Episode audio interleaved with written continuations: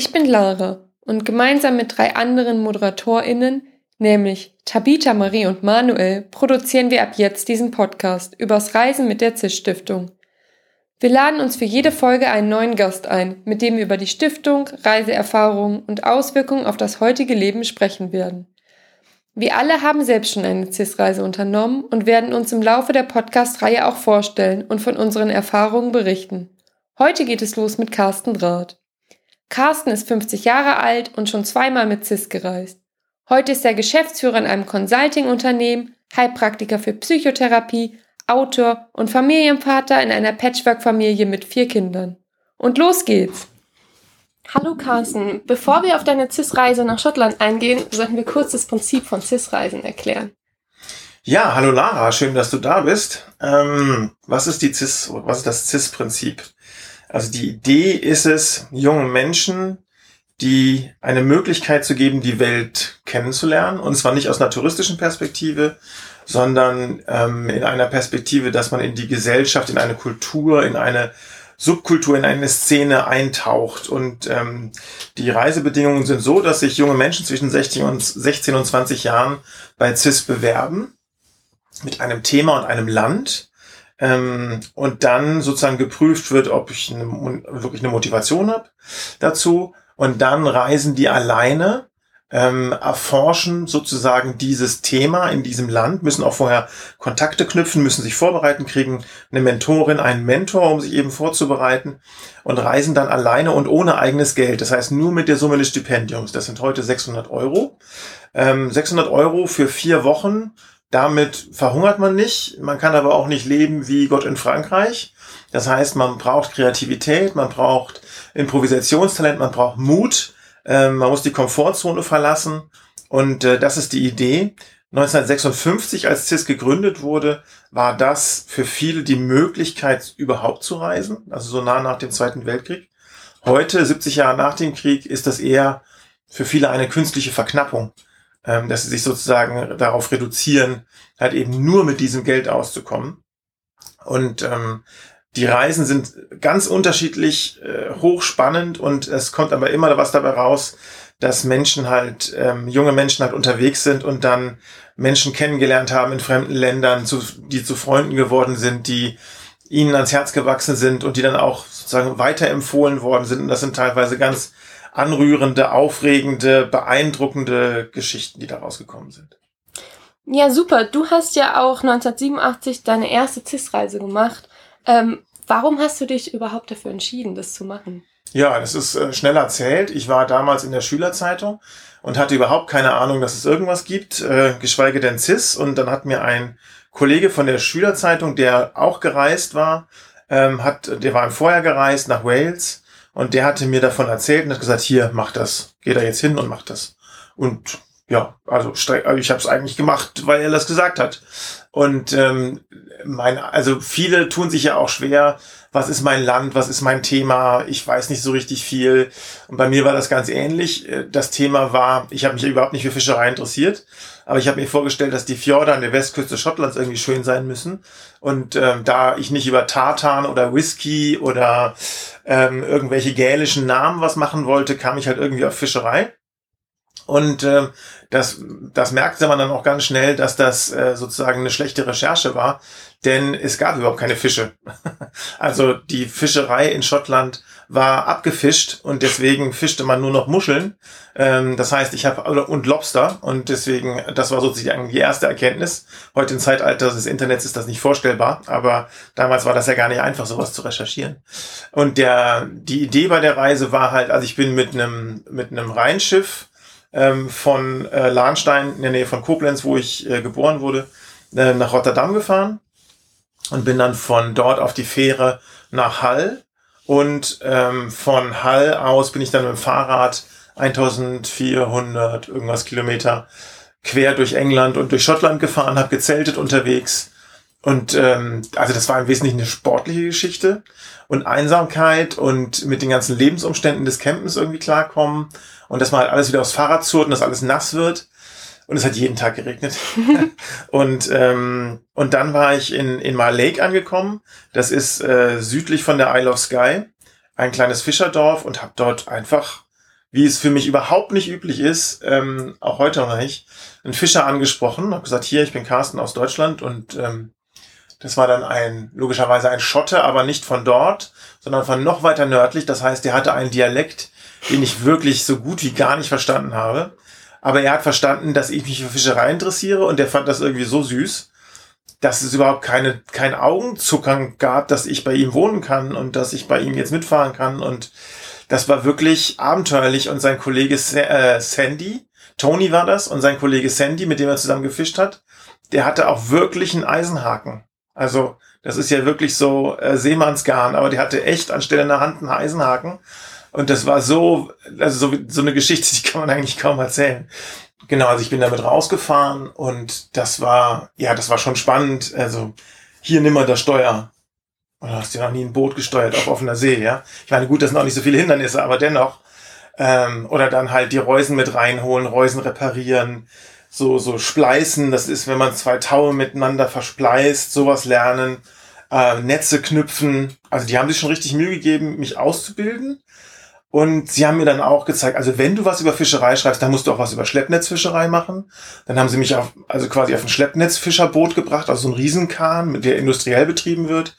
Und dann haben sie auch gesagt, du musst dann auch das kennenlernen, das kennenlernen. Und das ist, glaube ich, so typisch für CIS, dass dann jemand so eine Art väterliche Gefühle für einen entwickelt und sagt, komm, du musst den, den und den, ich helfe dir jetzt mal so. Und äh, das fand ich hochspannend und ansonsten war das wirklich viel Fahrradfahren und die ganzen Erlebnisse des Reisens und des Unterwegsseins. Das heißt aber, bevor du praktisch an der Westküste Schottlands angekommen bist, hattest du überhaupt keine Kontakte dahin, oder? Nee, ich hatte Kontakte, aber der eine Kontakt, den ich hatte, der hat mich dann hängen lassen. Also der kam einfach nicht zum vereinbarten Treffpunkt und ich saß dann da 24 Stunden, ich weiß das noch. Ich habe dann 24 Stunden gewartet. Also warte mal 24 Stunden an so einer Bushaltestelle, das ist gar nicht so toll. Ähm, und, und dann am nächsten Tag, ich dachte, so, jetzt muss ich irgendwas machen. Und dann habe ich halt angefangen zu improvisieren. Und das ist auch was, was bei vielen CIS-Reisen halt eben passiert. Die Reise wird erst richtig geil, wenn der Plan nicht funktioniert. ne? Dann ähm, fängt es an, dieses berühmte CIS-Glück, dass du halt irgendwie, dass du Leute triffst, wo es völlig unwahrscheinlich ist, dass man die trifft. Es ist völlig unwahrscheinlich, dass sie dir helfen, aber sie helfen dir doch. Sie öffnen dir Türen und ähm, ja, also das war so die, ach ja, noch eine kleine Anekdote von unterwegs. Ähm, mir ist, ich hatte also damals waren es noch weniger als 600 Euro, also in D-Mark umgerechnet. Und äh, meine Strategie, um nicht zu verhungern unterwegs, war, ich hatte mir Müsli eingeschweißt, also so Tagesration Müsli. Und deswegen hatte ich halt locker 30 Kilo Gepäck ähm, dabei. Und äh, mir ist dann tatsächlich, und die Räder waren ja damals auch noch nicht so gut und wir hatten kein Geld oder nicht viel Geld. Und das Rad, das ich hatte, war jetzt ganz normales Kaufhausrad.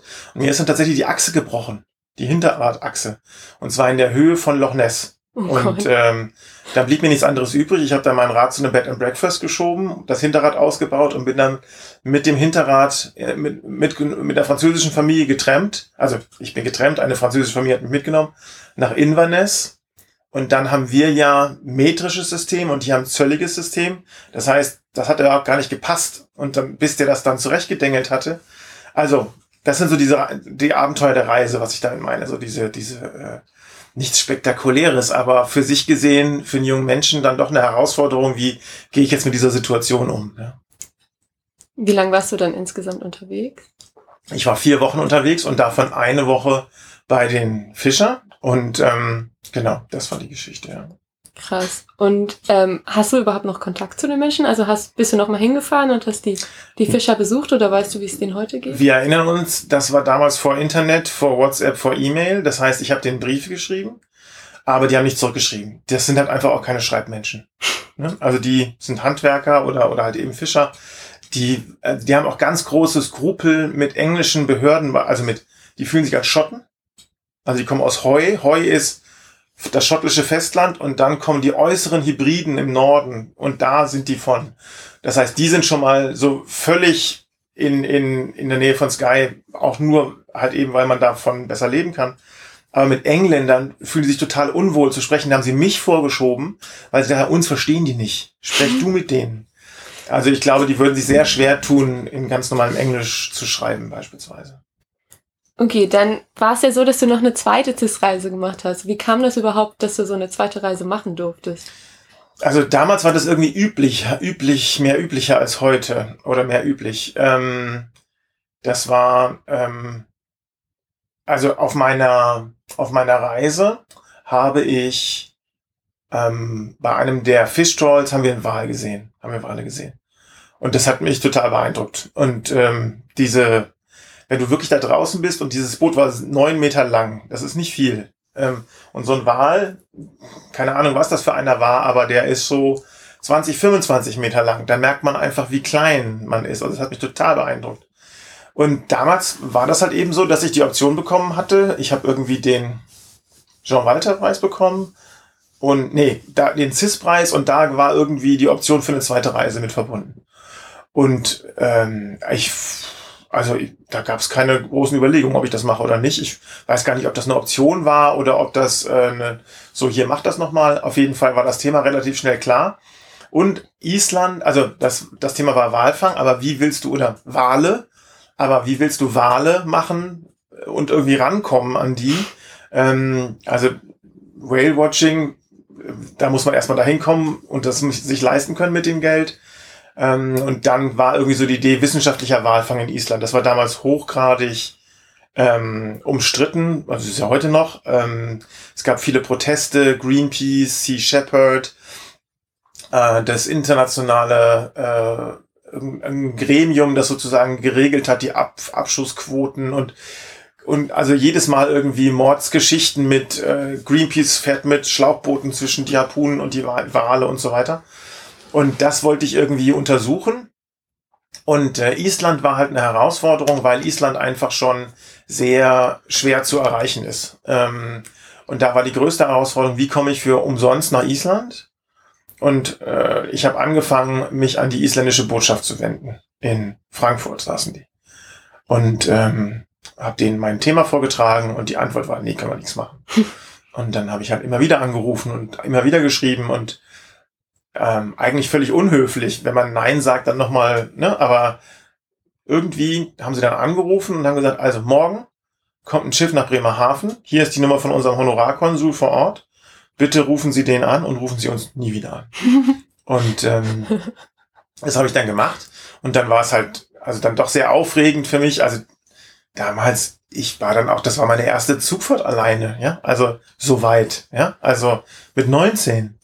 Und äh, ich war total aufgeregt und mega hyper. Und ähm, dann war ich dann auf diesem Schiff, äh, weiß nicht, 60 Meter lang, rostig. auch wieder kein Internet, auch wieder kein Handy. Und ähm, dann ging die Überfahrt drei Tage. Drei Tage bis Windstärke neun. Ich habe eigentlich nur gekotzt. äh, und so, eine, so ein Schiff mit so diese Mischung aus Fischgestank oder Geruch, Salzwasser, nur Männer.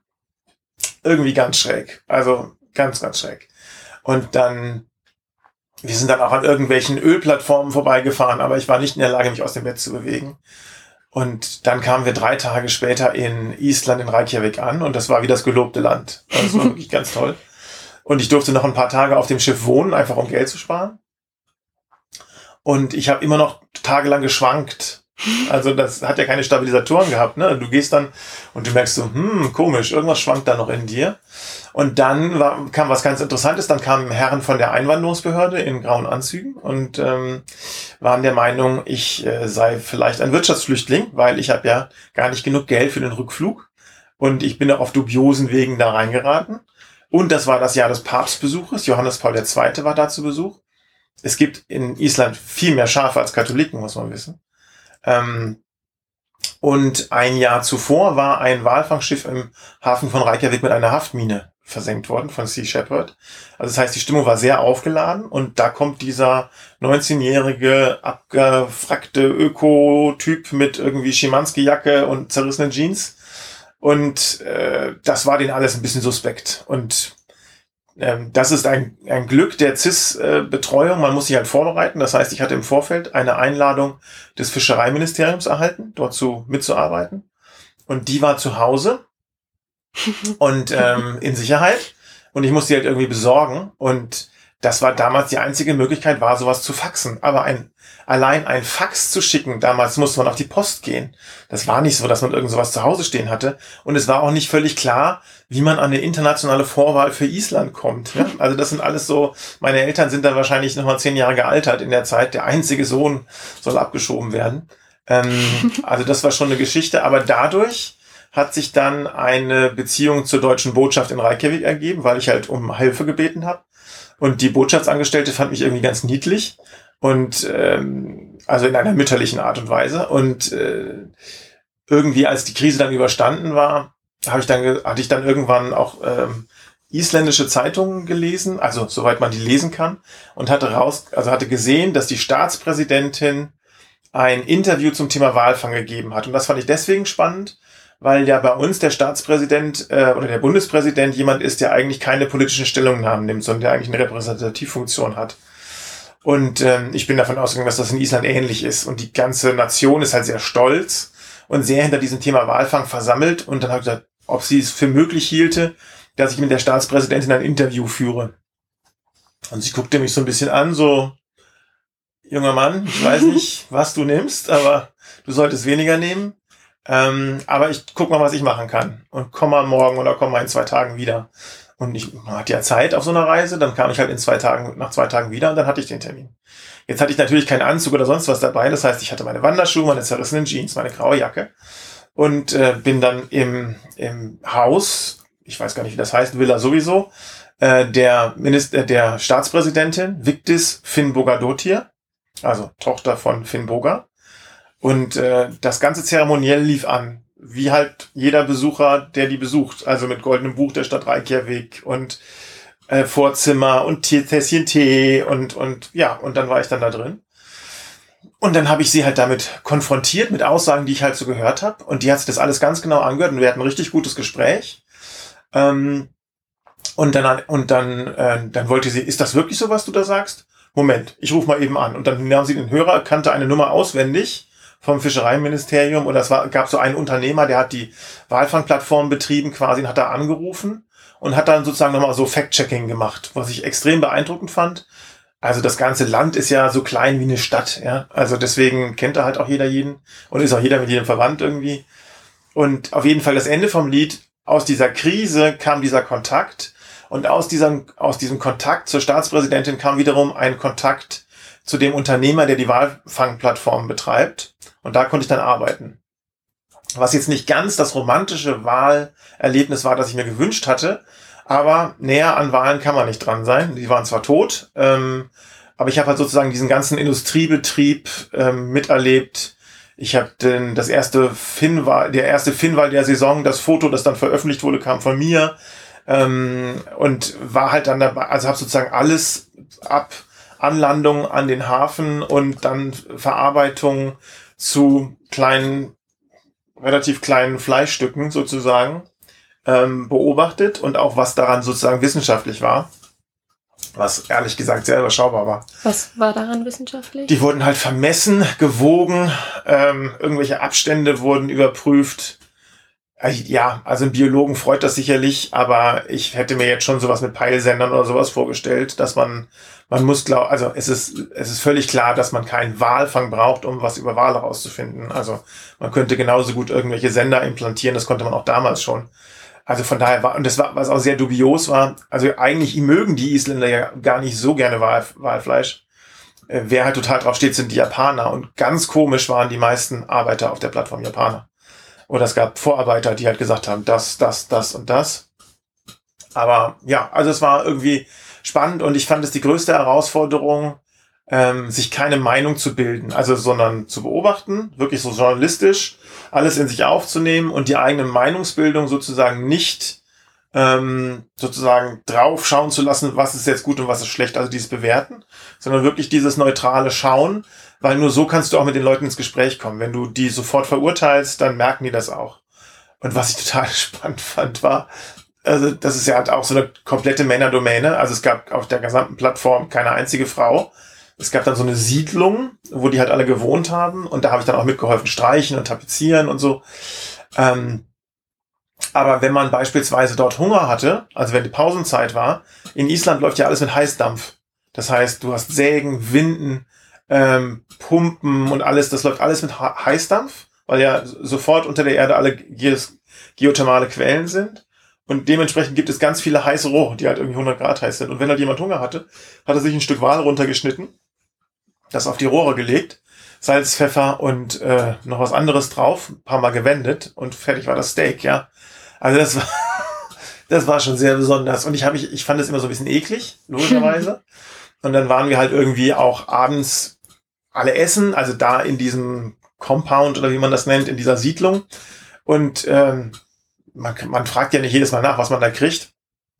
Und irgendwann war da so, na, wie hat's dir geschmeckt? Na, gut. Ja, war Wahl. Und äh, dann dachte ich, okay. Also es schmeckt nach Rindfleisch. Und tatsächlich sind Wale auch mehr mit Kühen verwandt als mit anderen ähm, äh, Meeressäugern. Und Wale sind Säugetiere, die schon mal an Land waren. Also die haben Rudimente von Hüftknochen noch übrig.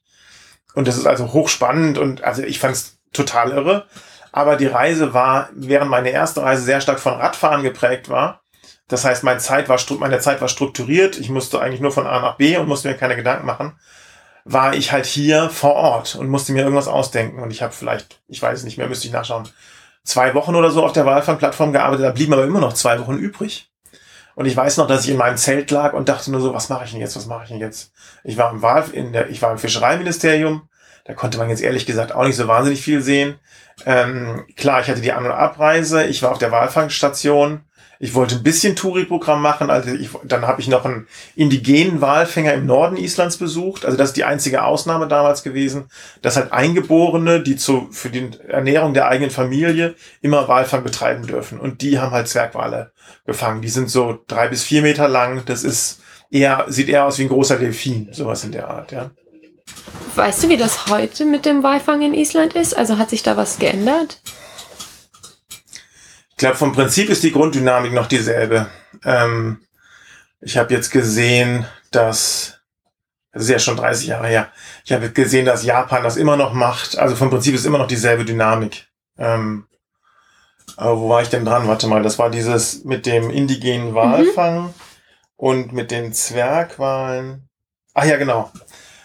Und dann hatte ich halt einfach so noch Zeit übrig. Ich hatte schon alles gesehen. Ich war im Norden gewesen. Ich habe mir den Gulfus angeschaut. Mein Rucksack war so schwer, dass ich ohnehin nicht richtig wandern konnte. Und ich hatte das auch wirklich ernst genommen. Und dann das aller, aller, aller, aller Schlimmste für mich war, ich kam dann auf die grandiose Idee, eigentlich, wenn man das Ganze wissenschaftlich machen will, dann muss man die Bevölkerung fragen. Und dann habe ich mich in die Fußgängerzone, also ich habe Fragen entwickelt, einen Fragebogen und habe mich dann in die Fußgängerzone gestellt und habe Interviews geführt. Und das war, also ich wäre lieber aus irgendeinem Flugzeug gesprungen, glaube ich. Das war für mich so schlimm, über meinen inneren Schweinehund drüber zu gehen und auf die Leute zuzugehen. Und ich hatte so Schiss, dass die sind auch wirklich angepisst gewesen teilweise, dass ich sie das, also da steht ein Ausländer in der Fußgängerzone Reykjaviks und fragt sie zu dem Nationalheiligtum Walfang. Das ähm, hätte auch schiefgehen können, war so meines, meine Fantasie. Und einige fanden das auch gar nicht witzig und haben dann irgendwelche schnippischen Antworten gegeben. Aber natürlich sind die Leute nett miteinander und, und sind, sind kultiviert. Also von daher mir ist überhaupt nichts passiert, aber ich hatte einen Mordschiss und ich war riesig erleichtert, als das sozusagen hinter mir war. Und ähm, ja, also das sind dann so die, die Herausforderungen.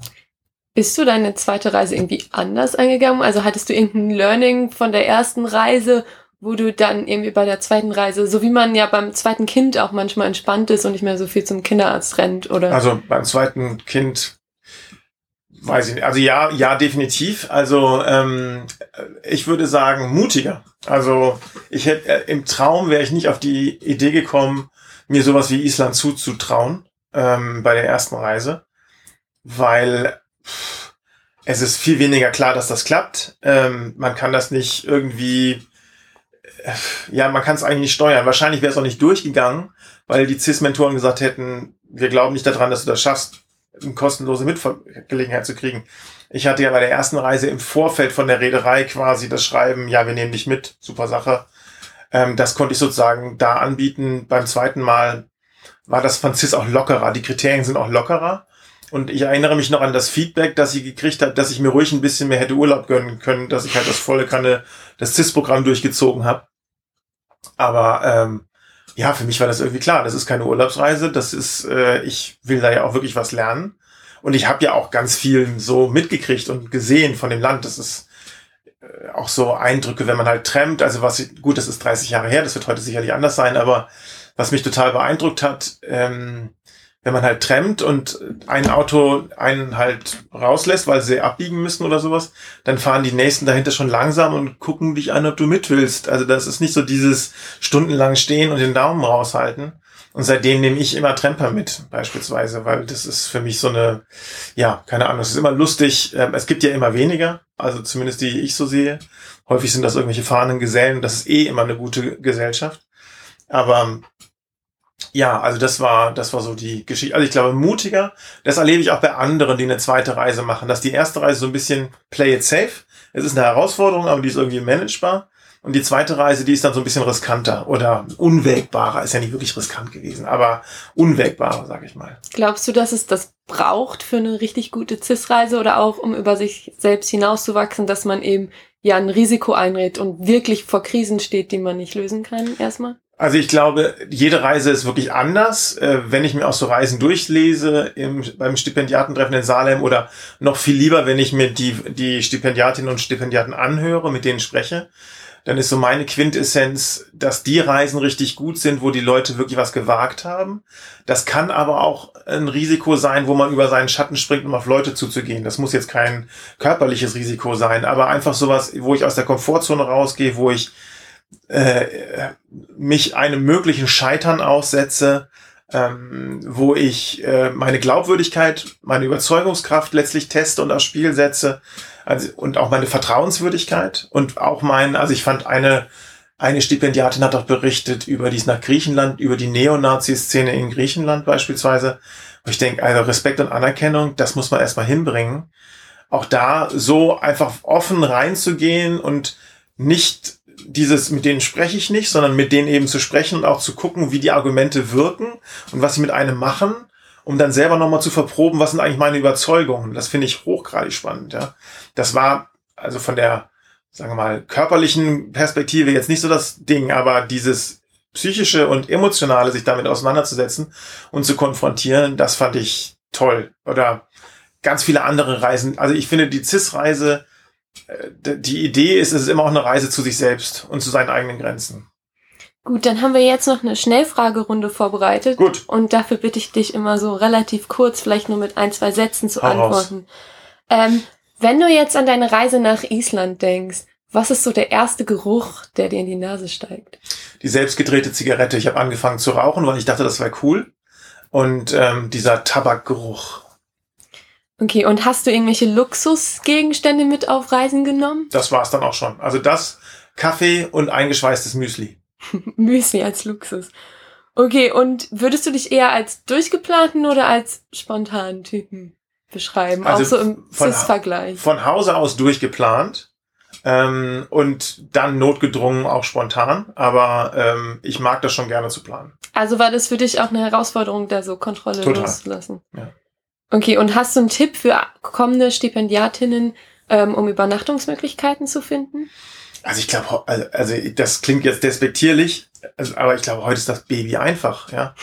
Also Couchsurfing oder sonst irgendwas, ja. Also diese, diese Plattform, wo es wirklich für ganz kleines Geld Möglichkeiten gibt.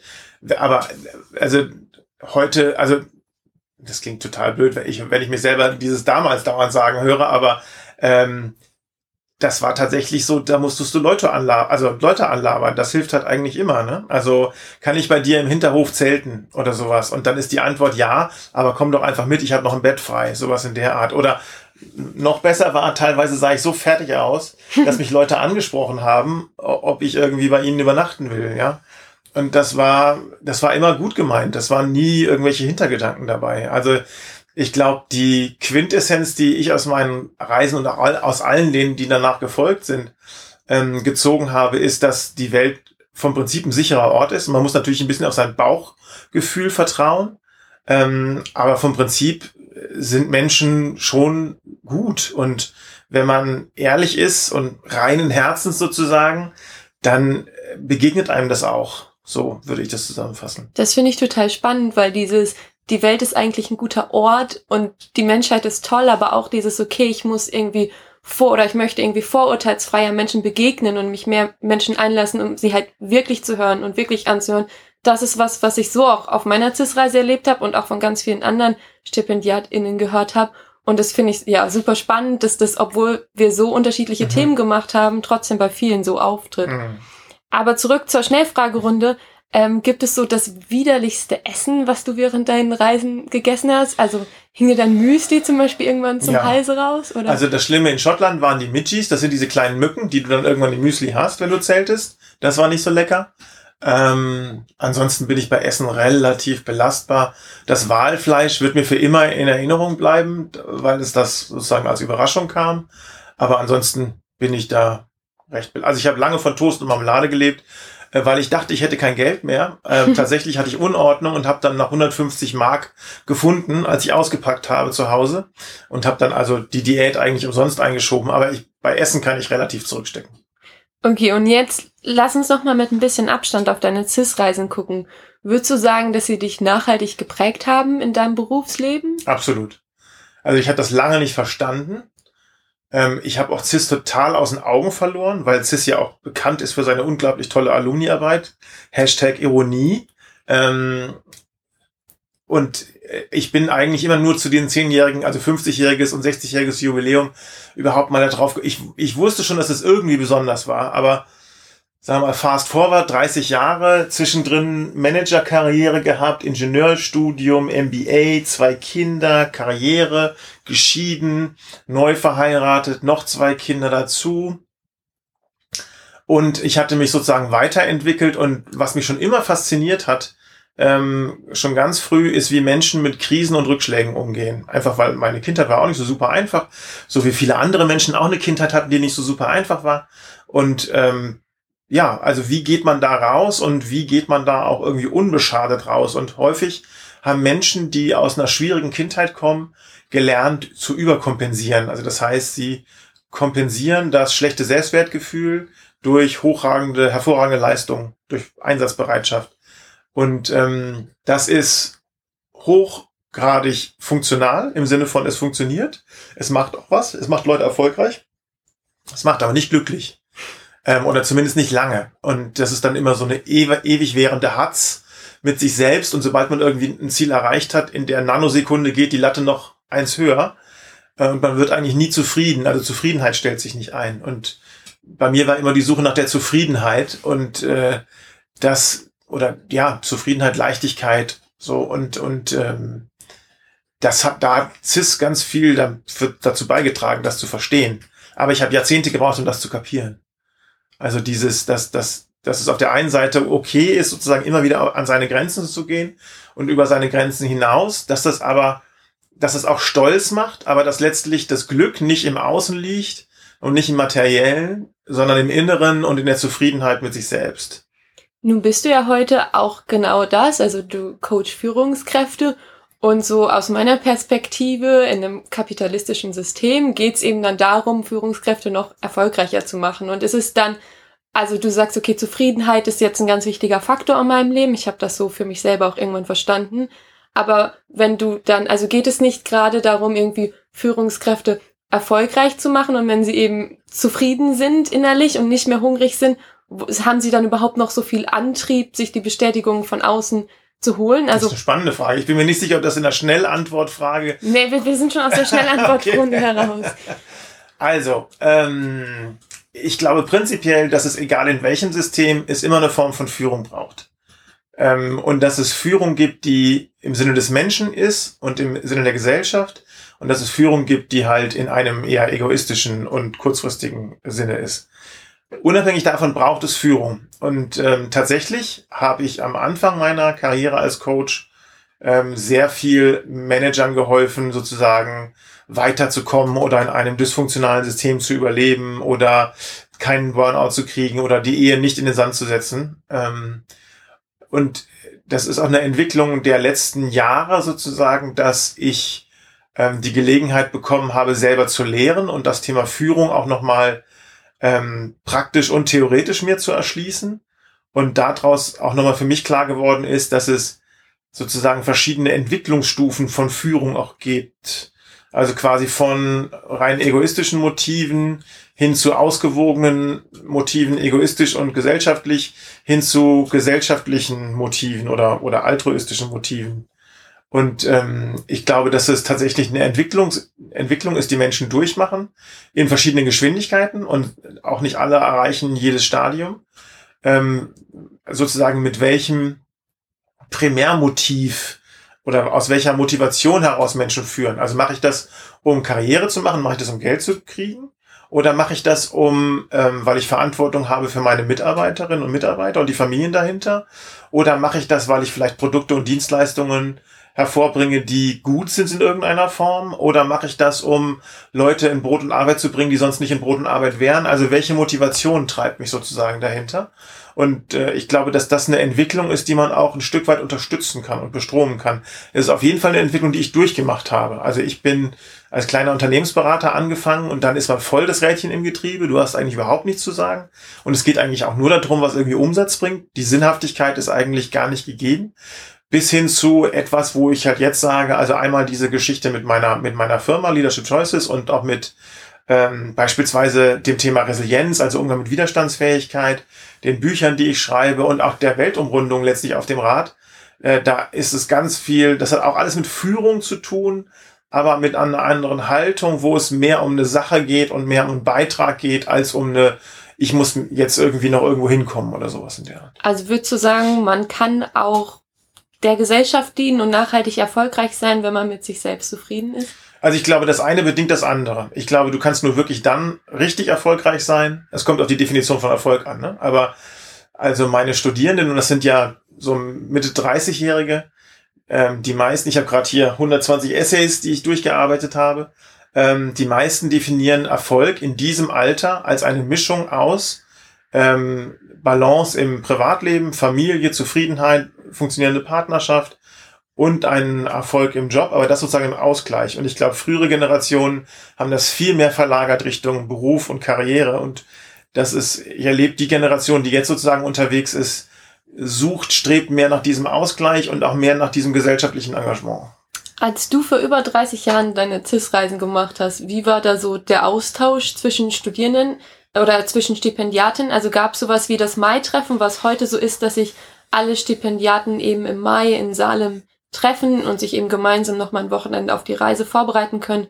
Gab es das damals auch schon? Oder? Das gab es auch schon und das war auch, kriege ich jetzt noch Gänsehaut, wenn ich daran denke. Also es war wirklich sehr, sehr beeindruckend, ähm, weil du weißt ja, ich hatte keine Ahnung, was Salem ist, ja. Ähm, und du kommst da hin und es ist ja so mitten auf der, in der Prärie und bin dann da auch angewandert irgendwie stundenlang vom, vom Bahnhof und irgendwann bist du halt da und denkst so, okay, nicht schlecht. Ähm, also Schule Schloss Salem ist ja schon ein Hingucker, war es auch damals schon. Und dann war das einfach Gänsehaut pur, da die ganzen jungen Leute und ähm, dann auch die ähm, halt die ganzen CIS, also ganzen CIS-Offiziellen, die Mentorinnen und Mentoren, viele der damals gereisten sind heute in der Jury. So, also das, also es war schon, es war eine ganz ähnliche Atmosphäre, wie das auch heute noch ist. Also ich finde es immer Gänsehaut pur. Nun bist du ja, hast du ja relativ waghalsige Reisen gemacht und auch als dann der Anruf kam von wegen so, morgen kannst du ab Bremerhaven losfahren, das war ja ziemlich spontan. Wie hast du das so deinen Eltern oder deinem Umfeld, das sich so um dich Sorgen gemacht hat, verkauft? Wollten dich da Leute davon abhalten, das zu machen, oder? Nee, also witzigerweise nicht. Also, ähm, meine Eltern, also insbesondere meine Mutter, der ging es überhaupt gar nicht gut. Also die war auch im Krankenhaus, die war auch im, in der geschlossenen Anstalt im Entzug, als ich ähm, in Island war. Genau, das weiß ich noch. Also es war mein Abi. Genau, das kam ja noch dazu. Das war zwischen Abi und Abi-Feier. Meine Mutter war im Entzug, die hatte äh, Alkohol- und Drogenprobleme. Und ähm, dann kam dieser Anruf. Also das, ich kann, konnte noch nicht, noch nicht mal zu meiner eigenen Abi-Feier gehen, ähm, was ich jetzt nicht so schlimm fand. Ähm, mein Vater hat da mein Zeugnis entgegengenommen. Aber ich glaube, also meine Mutter hat gesagt, wenn du wegen mir nicht reist, dann nehme ich dir das übel. Ja, also du musst das machen. Also die, die hat sich natürlich to zu Tode geängstigt. Ähm, die hat auch, also wir haben dann nachher rekonstruiert, auf meiner Schottlandreise hatte ich ein paar Krisen, einfach weil ich dann unterzuckert war, weil es einfach zu anstrengend war, weil es ewig nur geregnet hat. Und wenn es mir so richtig dreckig ging, dann hat sie dann auch so zurückgespiegelt, dann hat sie das auch gespürt beispielsweise, also dass, dass da so eine Verbindung irgendwie war. Aber also trotz der ganzen Probleme zu Hause und trotz der Ängste, die meine Eltern hatten, wie gesagt, kein Handy, kein Telefon, da gab es halt Münztelefone, die waren aber auch nur alle zwei Tage mal da ähm, zum Anrufen und dann war das schon, also das, das werde ich Ihnen, dafür werde ich Ihnen immer dankbar sein, dass Sie mir das ermöglicht haben. Und deswegen meine äh, älteste Tochter äh, und alle, die wollen von den Vieren, ähm, also die Kara ist ja auch schon gereist. Ich, ich finde, das ist eine, klar ist das ein Risiko. Ne? Man kann da drauf schauen mit Angst. Man kann aber auch drauf schauen mit, das ist Möglichkeit und ähm, mach halt keinen Quatsch, hör auf dein Bauchgefühl und guck, was geht. Ja, und deswegen, also das ist so mein Learning daraus. Jetzt hast du ja eben schon angesprochen, dass du jetzt auch ganz viel Fahrrad fährst und eine Fahrradweltumradelung für CIS. Wie kam es denn dazu? Also, äh, irgendwie war Fahrradfahren ja schon immer eine, eine coole Sache für mich. Das habe ich ja schon damals gemacht. Und ähm, wir waren in Südtirol, äh, meine Frau und ich und noch ein anderes Ehepaar. Und ich habe Radfahrer gesehen, die mit vollem Gepäck über das Timmelsjoch rüberkamen. Und mir, ich hatte sofort Gänsehaut. Ich musste die ansprechen. Was macht ihr? Wohin fahrt ihr? Und ähm, dann habe ich so mich sagen hören, auch eines Tages mache ich das auch mal. Und dann habe ich gesagt, Moment mal, du bist Coach, du müsstest es eigentlich besser wissen. Ähm, wenn du das eines Tages machen willst, dann wird es mal Zeit, dass es in den Kalender kommt. Und dann hatte ich erstmal so diese Idee mit dem Radfahren. Und tatsächlich ist, die, ist der CIS-Gedanke später dazu gekommen, durch einen anderen Kollegen, der mit, auch mit einer Radtour Geld gesammelt hat. Ich kam gar nicht auf die Idee, wieso würde man für Geld fahren, für Radfahren Geld sammeln, Geld kriegen, macht doch keinen Sinn. Aber als es dann geklappt hat, habe ich gedacht, wow, das ist beeindruckend. Und ähm, hatte dann auch nicht gleich die Idee mit der Weltumrundung, weil das ist ja schon ganz schön weit, wenn man ehrlich ist. Äh, sondern hatte erstmal die Idee, 1000 Kilometer nach Verona zu fahren. 1000 Kilometer ist auch schon was. Und äh, ich bin ja auch nicht so der Wahnsinnssportler, ja. So. Also von daher bin ich dann da gefahren und hatte einen Mordspaß. Also es hat mir riesig Spaß gemacht. Ich kam in Verona an und habe nur gedacht, pff, was mache ich denn jetzt? Ja, ich würde jetzt gerne noch weiterfahren. Und dann kam dann so allmählich die Idee zu sagen, okay, wovor habe ich Angst? Was würde so richtig eine Grenze sein, die ich mir nicht vorstellen könnte zu überschreiten? Und dann war so dieses, lass das doch mal machen mit der Weltumrundung. Und ähm, zugegebenermaßen ist das ja im Wesentlichen noch Planung. Also ich bin jetzt einmal durch Westeuropa durch Nächstes Jahr fange ich in San Francisco wieder an und dann Richtung Osten, denn, das habe ich gelernt, auf der nördlichen Hemisphäre weht der Wind von West nach Ost und da sollte man sich dran halten. ähm, und von daher werde ich halt jetzt wieder von West nach Ost fahren, das heißt von der Westküste an die Ostküste und dann wieder zurück nach Heidelberg und dann Heidelberg-Moskau, Moskau-Novosibirsk, Novosibirsk, Ulaanbaatar, Ulaanbaatar, Shanghai und dann halt noch Australien und Neuseeland. Da habe ich dann, bis ich 60 bin, zu tun. Genau, wie kam diese Idee? Also sie kam in Schritten, sie kam in Stücken und äh, aus dem aus der äh, sozusagen was macht Angst, was wovor habe ich also wo, wo, worauf habe ich Bock, aber was macht auch Angst? Ja, so die Geschichte. Reist du denn heute noch unter CIS-Bedingungen oder ist du jetzt mehr als nur Müsli? Also am Anfang habe ich es mir gut gehen lassen und auf den Reisen, weil ich auch nicht fit war so richtig und ähm, habe aber gemerkt, dass das nicht wirklich zur Zufriedenheit beiträgt. Also es, wenn, also wenn du unter, unterwegs bist als CIS-Reisender, dann willst du ja mit anderen ins Gespräch kommen. Und wenn du in einem Business-Hotel absteigst, dann willst du mit anderen genau das Gegenteil. Du willst nicht ins Gespräch kommen. Und deswegen habe ich gemerkt, das meiste Glück habe ich eigentlich, wenn ich in so 20 Euro Herbergen absteige, wo irgendwelche Arbeiter wohnen oder Trucker oder sowas. Da habe ich immer die schönsten Erlebnisse. Da kann ich aufs Fahrrad auf Zimmer nehmen, ohne dass sich irgendeiner wundert. Und man trifft halt Leute, die ähnlich unterwegs sind und vielleicht ein bisschen schräg.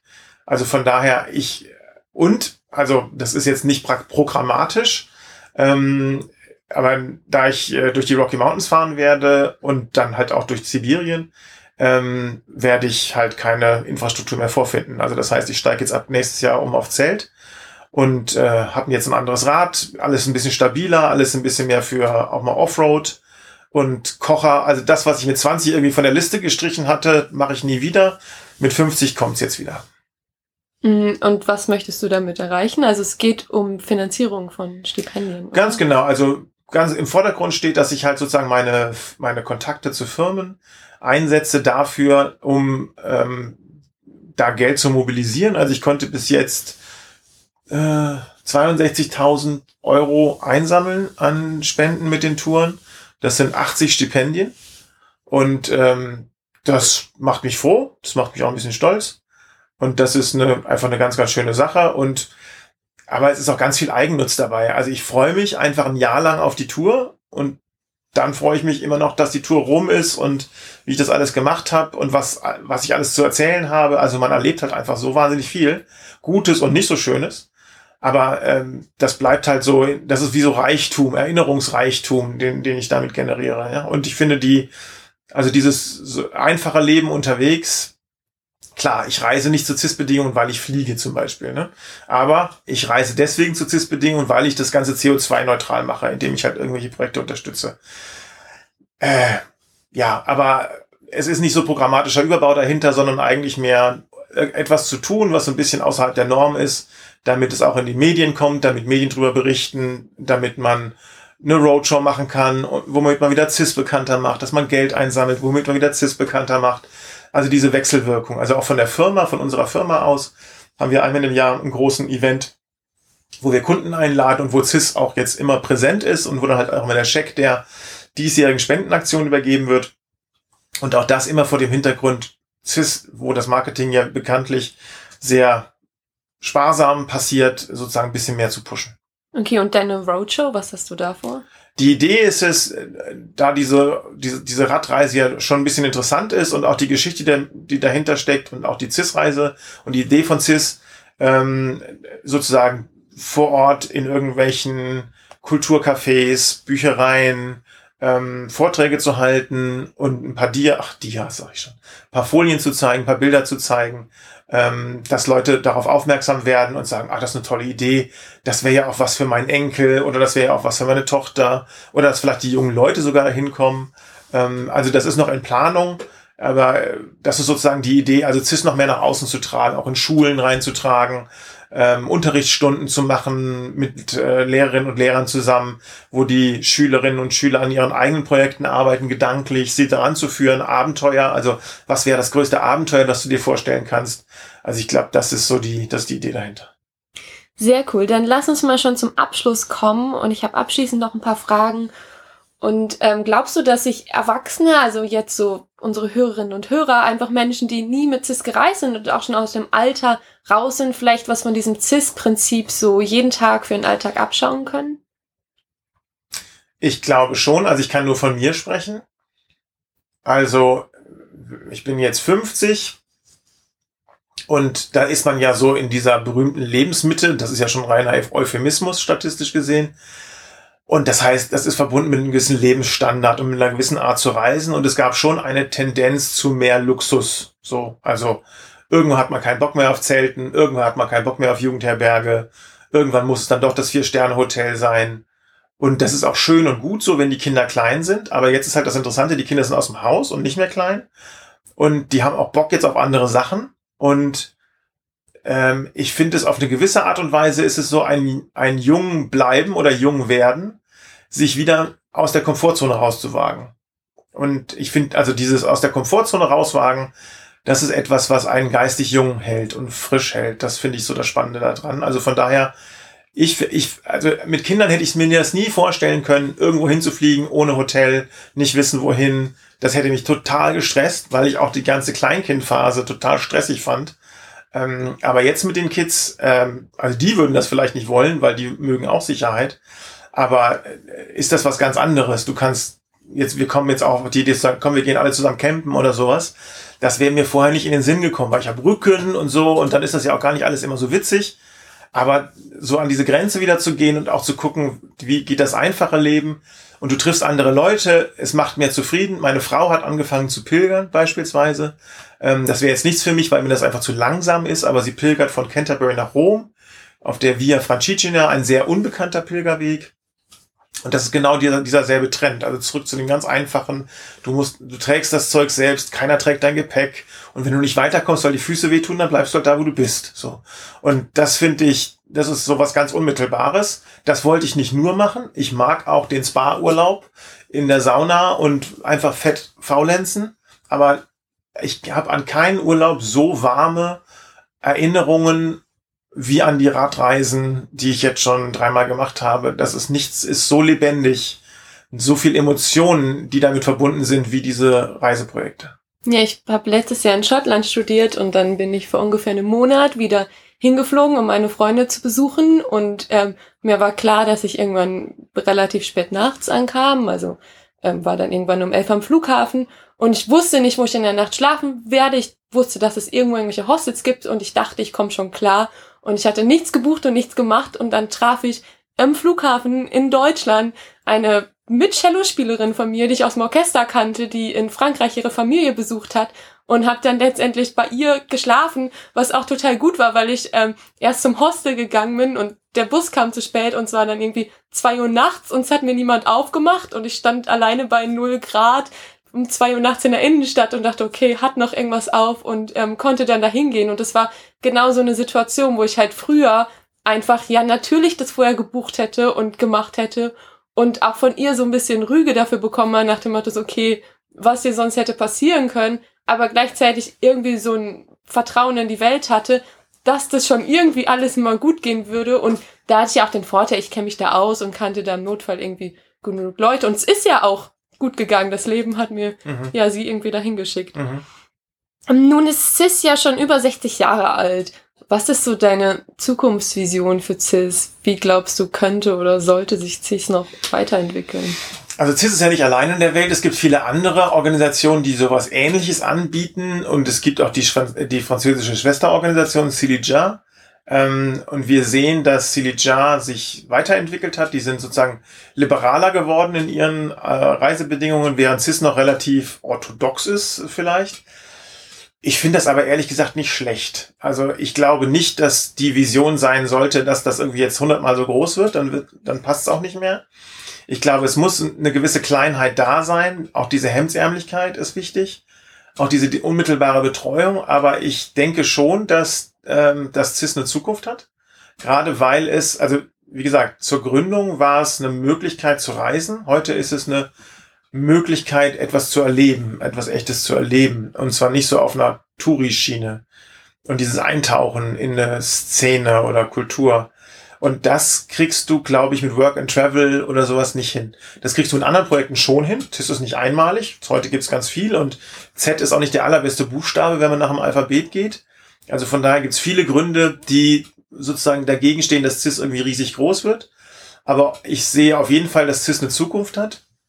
Und das ist auch der Grund, weswegen ich mich in der Alumni-Arbeit engagiere, dass wir halt die Alumni, das sind ja 2000 Menschen über 60 Jahre, 2000 Menschen, die gereist sind, die alle ähnliche Erfahrungen gemacht haben, dass wir die halt, wenn wir nur einen Bruchteil davon bündeln können, um zu sagen, hier, helft uns mal oder kommt mal zusammen oder lasst uns mal zusammenkommen und austauschen und was kann man daraus machen, ähm, das finde ich so naheliegend und äh, das habe ich mir wirklich gerne an die Brust geheftet, zu sagen, da kümmere ich mich mit drum, zusammen mit vielen anderen, zusammen mit dir, zusammen mit, mit Nina, zusammen mit Manu, mit Kara und wie sie alle heißen, Vince und die da alle mit dabei sind.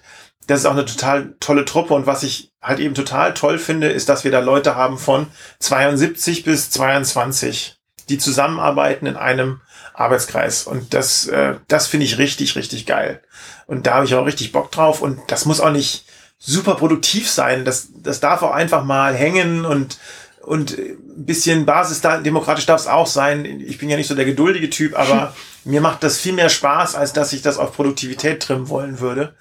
Und diese Begegnungen, auch die Meinungen und auch äh, Zitate von dir, wenn du, als du bei uns im Büro warst beispielsweise, das, äh, das ist einfach, das finde ich total erfrischend und das, ich finde das total spannend und daran teilzuhaben an dieser Entwicklung, das finde ich ist so die eigentliche Idee. Also eigentlich ist CIS für mich sowas wie menschliches Wachstum fördern und begleiten und ermöglichen. So und das, naja, das mache ich sozusagen beruflich. Das ist meine Passion, das ist meine Leidenschaft.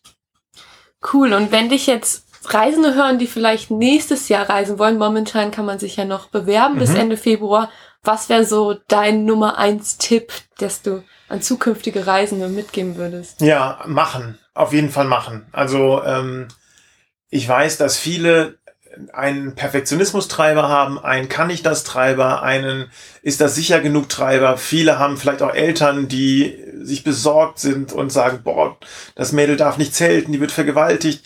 Das ist alles, also da muss man sich, glaube ich, ein bisschen von frei machen. Und, und wie gesagt, dieses, ich entweder, also ich habe ein Bauchgefühl und ich weiß, welche Situation man meinen sollte, man, wo es irgendwie safe ist, da muss man drauf vertrauen, dass man das hat.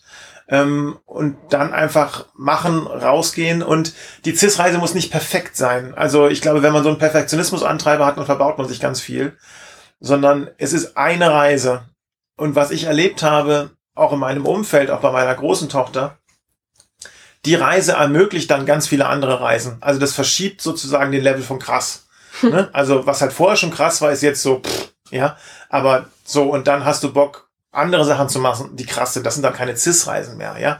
Aber du machst dann, also letztlich ist die Essenz doch, dass du halt dich nah an den Menschen ranbegibst, dass du versuchst zu verstehen und nicht zu beurteilen, dass du versuchst einzutauchen und nicht irgendwie so an der Oberfläche zu schwimmen. Das ist doch die Essenz. Und äh, das kann man ja auch ohne CIS machen. Ne? Also ich glaube, dieser Gedanke, wenn der einmal da ist, ähm, also deswegen ist Machen meine Devise. Dann danke ich dir ganz herzlich für unser Gespräch. Ich danke dir, liebe Lara. Ja, das war sie, die erste Folge unseres Podcasts Reisefunk. Wenn ihr auch eine CIS-Reise machen wollt, findet ihr auf der Internetseite www.cis-reisen.de weitere Informationen. Die Bewerbungsfrist endet jedes Jahr Mitte Februar. Unter reisefunk.cis-reisen.de freuen wir uns über Lob, Anmerkungen und Kritik. Und wenn ihr selber mal gereist seid und auch eure Geschichte in diesem Podcast erzählen wollt, dürft ihr uns natürlich auch gerne eine Mail schreiben. Bis demnächst.